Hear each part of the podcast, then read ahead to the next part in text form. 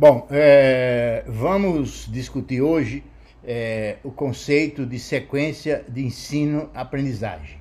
É, esse conceito é muito difundido é, no Brasil, é, é, uma, é uma ideia muito interessante é, e, e mas, mas o que eu tenho visto nos artigos que eu tenho lido e nas dissertações dos, do, do, do mestrado do MNPF dos vários polos, é que aparentemente os autores é, não conhecem bem a história dessa ideia de sequência didática. Sequência didática, unidade didática, tutorial e mais recentemente a expressão que foi cunhada pelo professor Marco Antônio Moreira, o EPS. Né?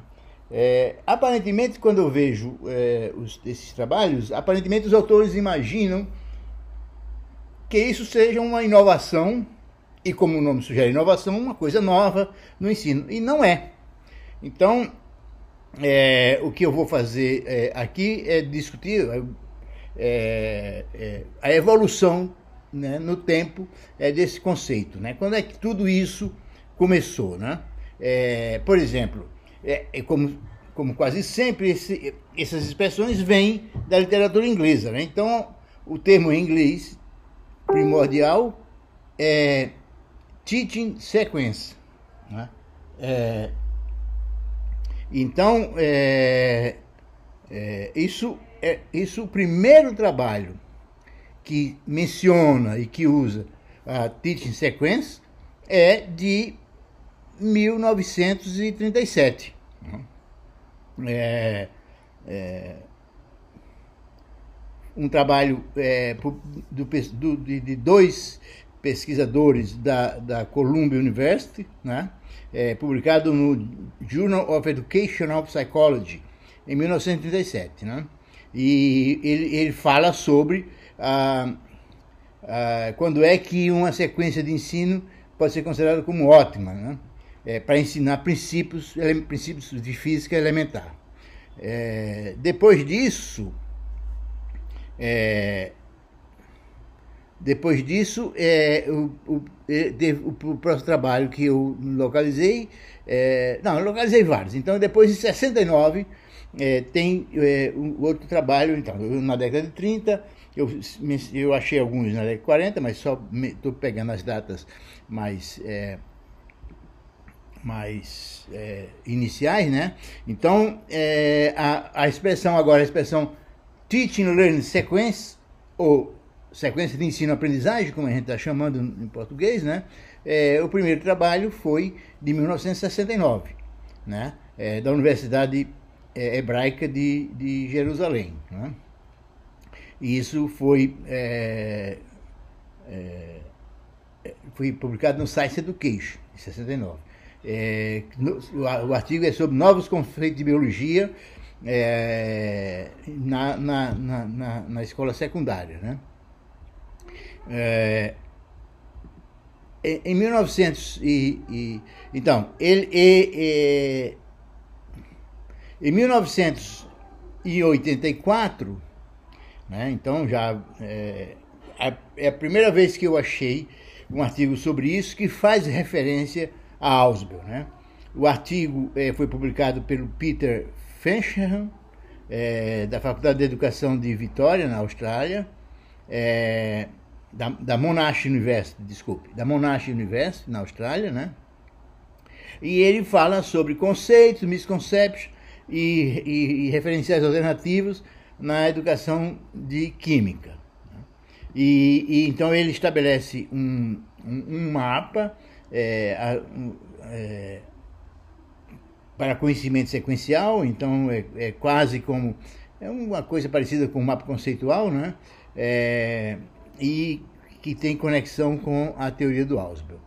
É, então, é, então quer dizer, o que se vê em todos esses trabalhos que surgiram lá em 37, né? É, e até esse que eu mencionei agora, de 34, o que se vê em todo esse trabalho é que nesses artigos, nessa pesquisa sobre, sobre sequências de ensino e aprendizagem, né, tem por trás teorias de aprendizagem. E isso é, é, é, muito, muito bom, muito interessante. Quer dizer, propostas de encadeamentos de conceituais em sala de aula, ou a sequência de, né, de, de ensino, é, que tem por trás uma teoria de aprendizagem, que é o que, o que, o que todos nós queremos fazer e gostamos que se faça. Né?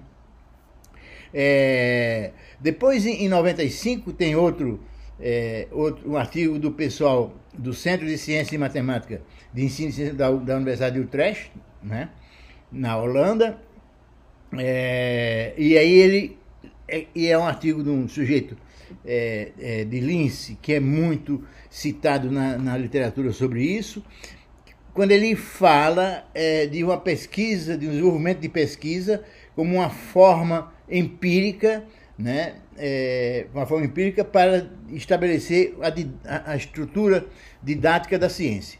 Dizer, então, então é, ele, ele propõe. Mas, infelizmente, esse artigo é de 95, ele não menciona Ausubel no artigo. Né? É claro que Ausubel, a teoria de Ausubel, é, você não pode dizer que as propostas de ensino são baseadas em uma única teoria. Raramente são baseadas, eu não conheço fazer um trabalho de todos, todas essas teorias que a gente conhece, Piaget, Paulo Freire, Ausubel, Vygotsky e etc., né? Todas elas têm uns vários elementos em comum. Então, você todas as teorias você tem um pouco de Ausubel, um pouco de, de Vygotsky, um pouco de Piaget, bom, enfim, coisas desse tipo. Então, mas essa proposta da, do Lince, eu não sei se é um homem ou uma mulher, é P.L. Lince, é, ela, o, que, o, que, o, que, o, que, o que ele propõe é que se faça um desenvolvimento como se fosse a cooperação internacional, é, baseado em sequências, diferentes sequências de ensino, para que se estabeleça a estrutura didática da, da ciência. Né? É, e então, é, é, então esse, isso é o cenário, esse é o cenário é, internacional. Né? É, assim, visto um pouco superficial, né? Deve ser aprofundado, claro. Agora, e no Brasil, eu fui ver no Brasil é, como é que foi a evolução desse, do, do uso desse conceito, né? É, eu usei o Google Acadêmico para fazer esse levantamento. Então, o primeiro trabalho no Brasil é, é um trabalho, é uma dissertação de mestrado de 87, 1987. É uma dissertação de mestrado é, é, na Universidade de, de, de São Carlos é, sobre a relação entre o lógico e o histórico no ensino de matemática, de matemática elementar, e, e, e, e que foi é, do, do, Newton Duarte, né, que foi orientado pela, pela professora Betu Antunes de Oliveira. Isso 87. Então, aparentemente, o primeiro, aparentemente, pelo menos no que, no que concerne ao, ao, ao, arquivo do Google Acadêmico, o primeiro trabalho é de 87. 87. Depois disso, no, no ensino de física, o primeiro trabalho que eu localizei no Google Acadêmico é de 97. Né? Então, então você veja o seguinte: 97 é uma, é uma dissertação é, é, da USP a dissertação é o ensino da ótica e as concepções sobre luz e visão. Isso foi realizado por é, José Paulo Gircoreano, no Instituto de Física da USP, e foi orientado pela professora Jesuína Lopes de Almeida Paca, é de 97.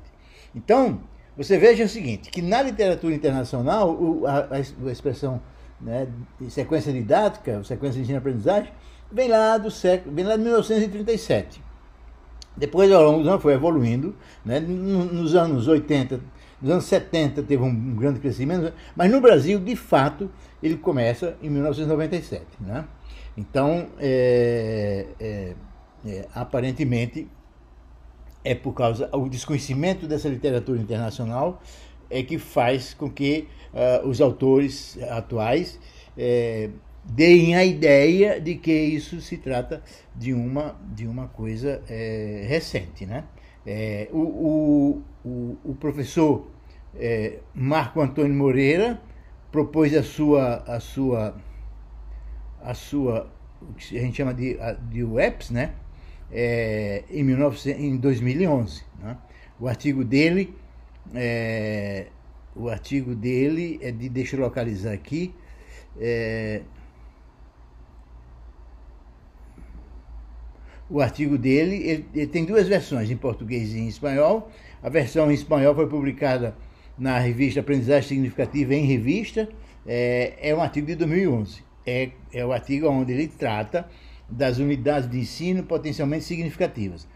As UEPs, né, é, foi o professor Moreira, basicamente, a professora Jesuína Paca, foi a primeira que orientou uma dissertação de mestrado usando sequência de ensino. Mas, foi, mas foram as propostas do professor Moreira que fizeram com que isso se expandisse na literatura é, nacional. Né? E a sua e a UEPS, né, proposta por ele, tem sido largamente utilizada por aí pelos, vários grupos de pesquisa em ensino de física. Né?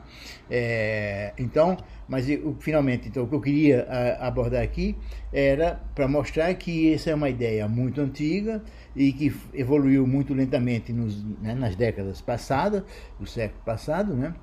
e que agora teve um grande impulso, mas as pessoas precisam, quando usam essa coisa, precisam ter, um, ter é, conhecimento desse contexto histórico. Então é isso aí. Até a próxima aula.